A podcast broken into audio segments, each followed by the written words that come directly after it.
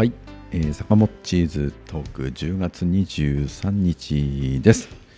えっ、と今日はですねちょっとあの先日というかちょっと何回か前の時にえー、とちょっと紹介をしていたんですけれどもこの気候変動の問題で、まあ、日本共産党が、あの、気候危機を打開する2030戦略を発表して、非常に多くの方々から注目をいただいているわけです。で、まあ、野心的な目標を持って、あの、2030年までに2010年比で日本も CO2 削減を60 50から60%を削減するようなそういう対策を踏み込んでやるべきだというのがあの日本共産党のそういう戦略なんですけども、まあ、これに注目をされてそれで田村智子副委員長ですね共産党のね。あのその田村さんと、えー、それから気候アクティビストの、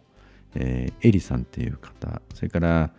えー、佐久間由美子さんという方がね、え、先日対談をされて10月頭に対談されたそのインスタライブを私も見ていたという話を、まあ、前回ちょ前々回かなちょっと紹介したんですけどもあのその中で少し議論を途中で止まっていた問題があったんですがあの生産えーと持続可能な生産っていうことをどう捉えるかというこの質問があるんですね。で、えっ、ー、と、佐久間さんの、まあ、質問なんですけども、あの共産党のね、あの田村さんがおっしゃるそういう気候変動の対策は本当にその通りだと思う。で、その中に、えー、持続可能な成長を目指すという言葉があって、で、これは今、あの、この気候のね、危機に対して、まあ、この CO2 を削減したり、えー、資源の浪費を抑えるとか、まあ、どんどん増やしてどんどんあの消費してどんどん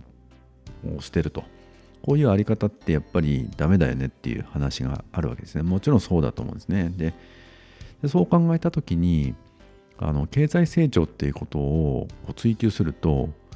矛盾してくるんじゃないかとそういうふうに拡大していくわけですから。でその辺どう考えたらいいんですかっていう質問があってそれで田村さんはまあ一言言うんですね。あこの成長っていうのはあの拡大再生産という意味での成長とは違うんですよっていうことをねあのおっしゃっていてそれで、まあ、どんなことまあ、あの確か、えーと、こう地球環境にやっぱり優しいというか地球環境をこう守っていくっていう立場からの生産の在り方への変更、まあ、つまり生産の質をあの変えていく成長の質っていうものをやっぱり変えていく必要があるんじゃないかっていうこういうことをですね言って返されたわけですね。あの本当にそうだと思うんですよ。あのここで言っている成長持続可能な成長っていうのはあのこれまで言われてきた成長例えば企業一つの企業でいけば今年の業績はあ2000万円でしたと来年は2200万円ぜひ目指したいと。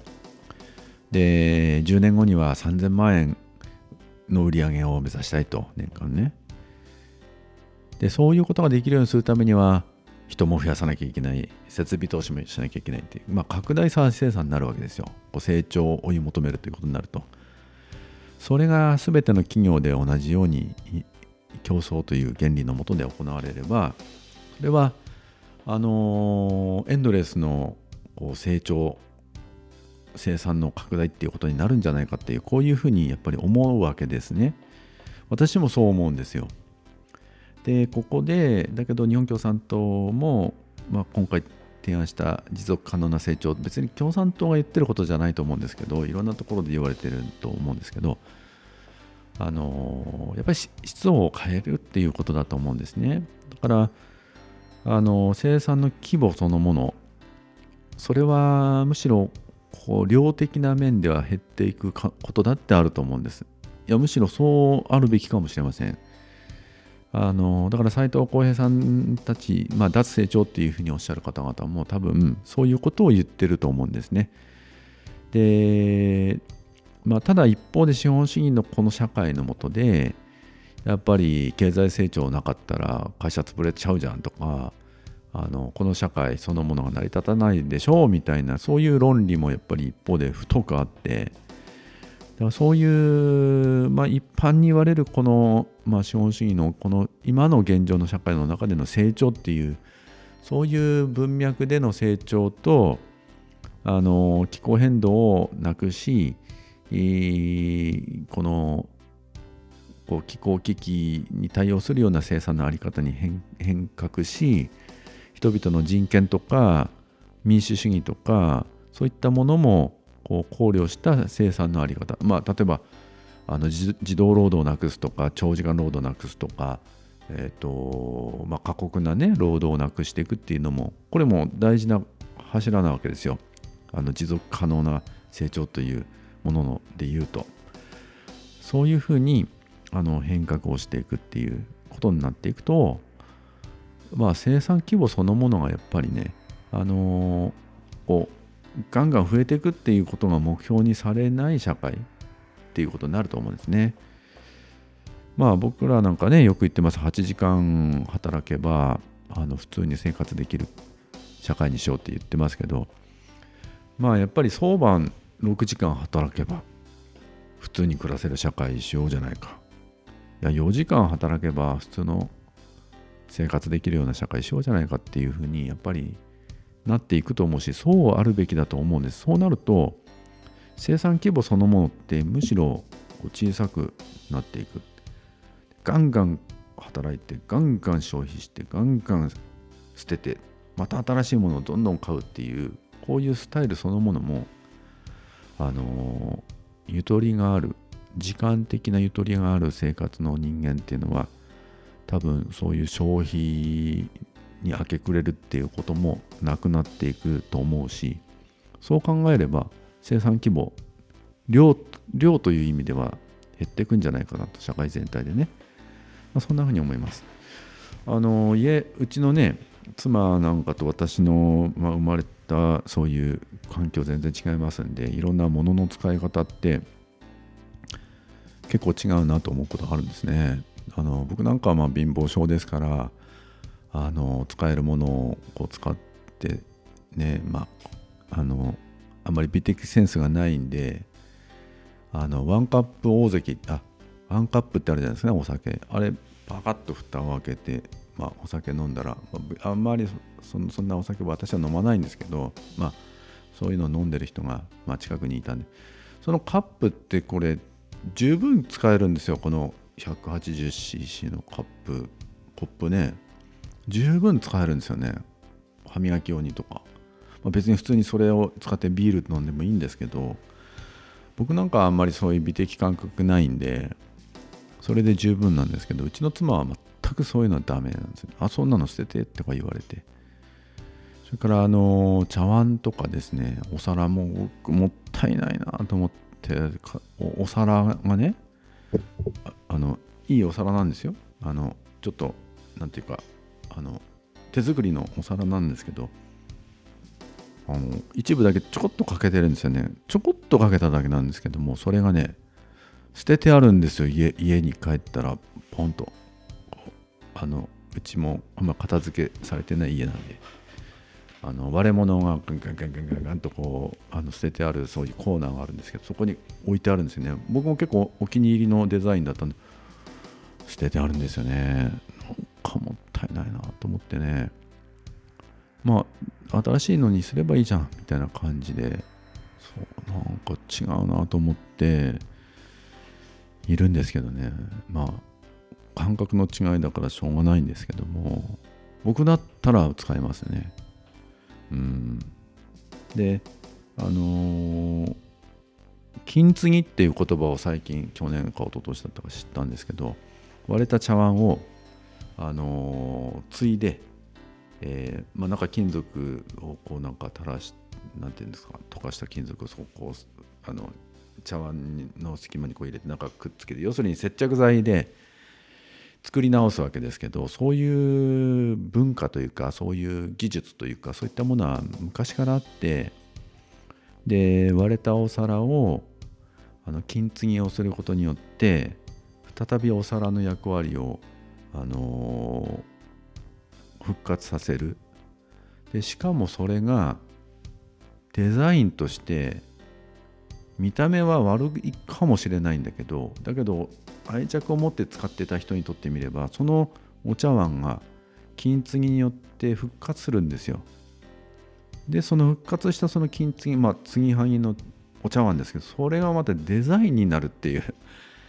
そういうことをですねあのこうなんか、